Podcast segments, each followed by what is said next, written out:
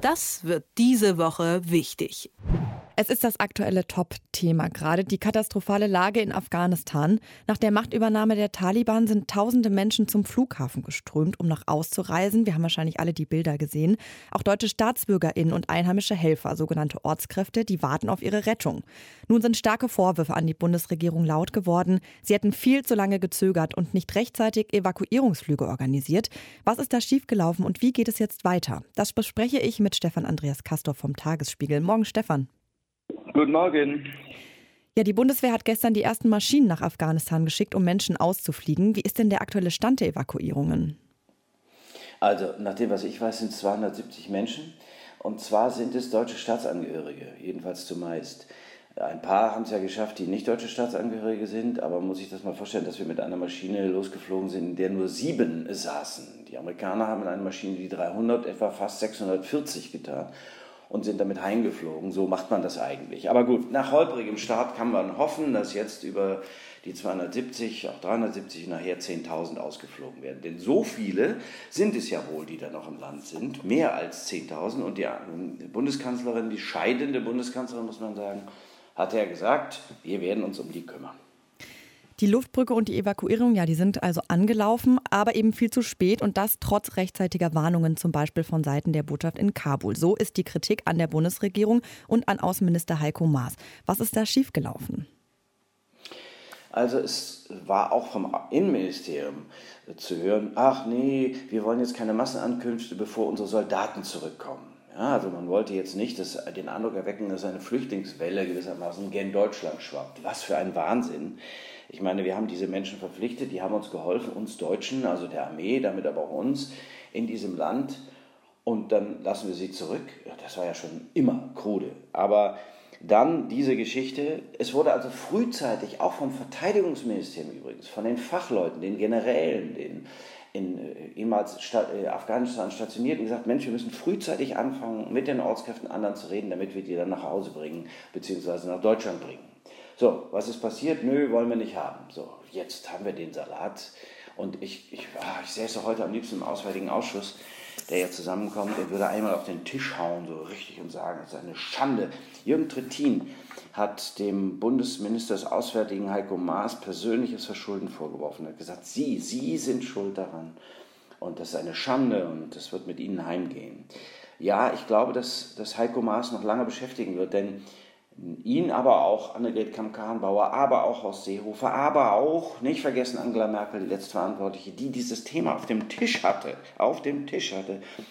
Denn was da geschieht, das muss dir doch ans Herz gehen, ich bitte dich. Ein mitfühlendes Herz hätte sowas niemals zugelassen. Und dann auch noch perspektivische und strategische äh, Politikplanung. Ich bitte dich, das ist eigentlich unfassbar, dieses Desaster. Die haben einfach nicht auf die Warnung gehört. Es waren lauter Experten, die gesagt haben, lasst uns das machen, es geht viel schneller als gedacht. Dann kommt die Botschaft und sagt, Achtung, Achtung. Und dann sagt man, ah ja, mal sehen, wir werden dann schon rechtzeitig handeln. Nö, ist nicht passiert. Das kann man flapsig sagen, aber das ist das greift mir ans Herz. Und wenn du diese Bilder siehst, wie Menschen, das sind ja nun an amerikanischen Maschinen gewesen, aber Menschen sich an Tragflächen oder anderswo festkrallen und denken, sie könnten wie Bruce Willis oder Tom Cruise in diesen Abenteuerfilmen durch die Lüfte fliegen, um wegzukommen. Nein, das ist wie 9-11, da fallen plötzlich Menschen runter. Und das sind keine kleinen schwarzen Punkte, sondern Menschen und die sterben dann, weil sie lieber sterben, als da zu bleiben. Nun wurden ja auch die ersten Forderungen nach Rücktritten laut. Was denkst du, ist das angemessen? Ja, ich habe die auch erhoben. Ich habe aber, ich habe nicht gesagt, sie sollen jetzt zurücktreten, sondern ähm, wenn es nicht so wäre, dass diese Bundesregierung bald abgelöst wird, Klammer auf, das kann man jetzt auch wirklich gut finden, Klammer zu, dann müssten die wirklich alle über ihren Rücktritt nachdenken. Und sei es wenige Tage davor. Nein, das wird nicht stattfinden, das wissen wir auch. Die werden sich jetzt so lange in ihren Ämtern halten, bis die nächste Regierung gewählt ist oder sich gefunden hat. Und trotzdem, es gibt schlechtere Gründe als das Versagen in dieser, in dieser Affäre, ähm, um zurückzutreten. Ich erinnere daran, das ist ganz lang her, aber da gab es einen Bundesminister namens Rudolf Seiters, der, der ist zurückgetreten, weil äh, Polizisten einer Spezialeinheit einen Terroristen erschossen haben sollten.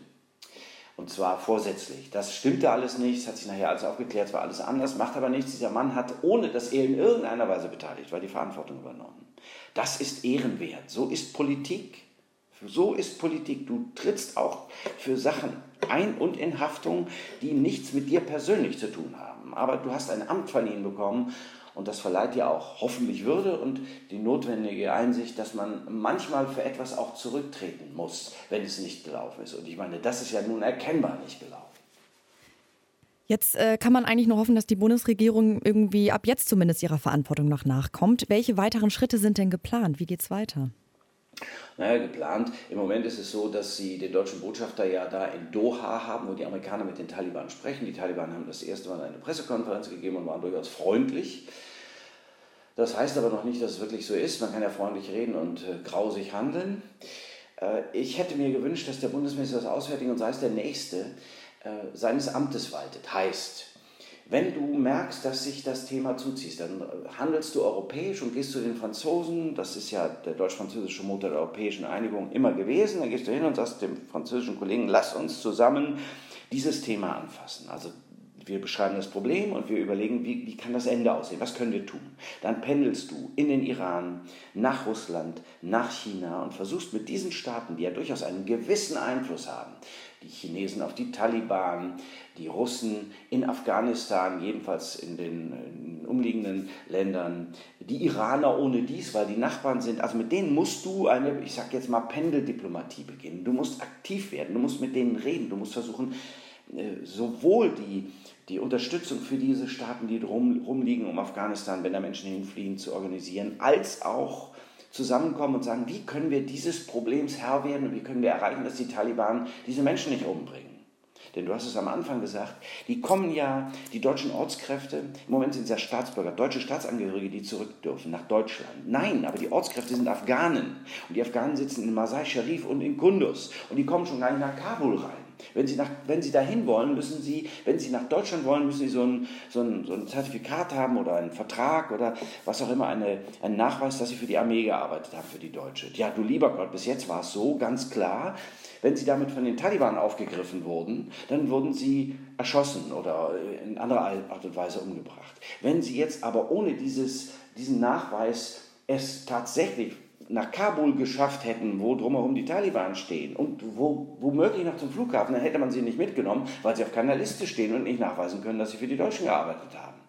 Also das ist eine, eine grauenvolle Bürokratie. Ich verstehe, was dahinter steht, man will keine Terroristen transportieren, nur das ist die wahre Wirklichkeit da. Und das macht mir, ja, wie du merkst, das macht mich wütend. Macht mir auch Kummer. Ich finde, das, da kann man gar nicht wirklich kühl bleiben. Ja, kühler Kopf, klar, aber heißes Herz. Geht mir auf jeden Fall auch genauso. Eine verzwickte Lage. Über die Evakuierung von Menschen aus Afghanistan und weitere Schritte der Bundesregierung habe ich mit Stefan Andreas Castor vom Tagesspiegel gesprochen. Vielen Dank für das Gespräch, Stefan. Es war mir eine Freude. Das wird diese Woche wichtig.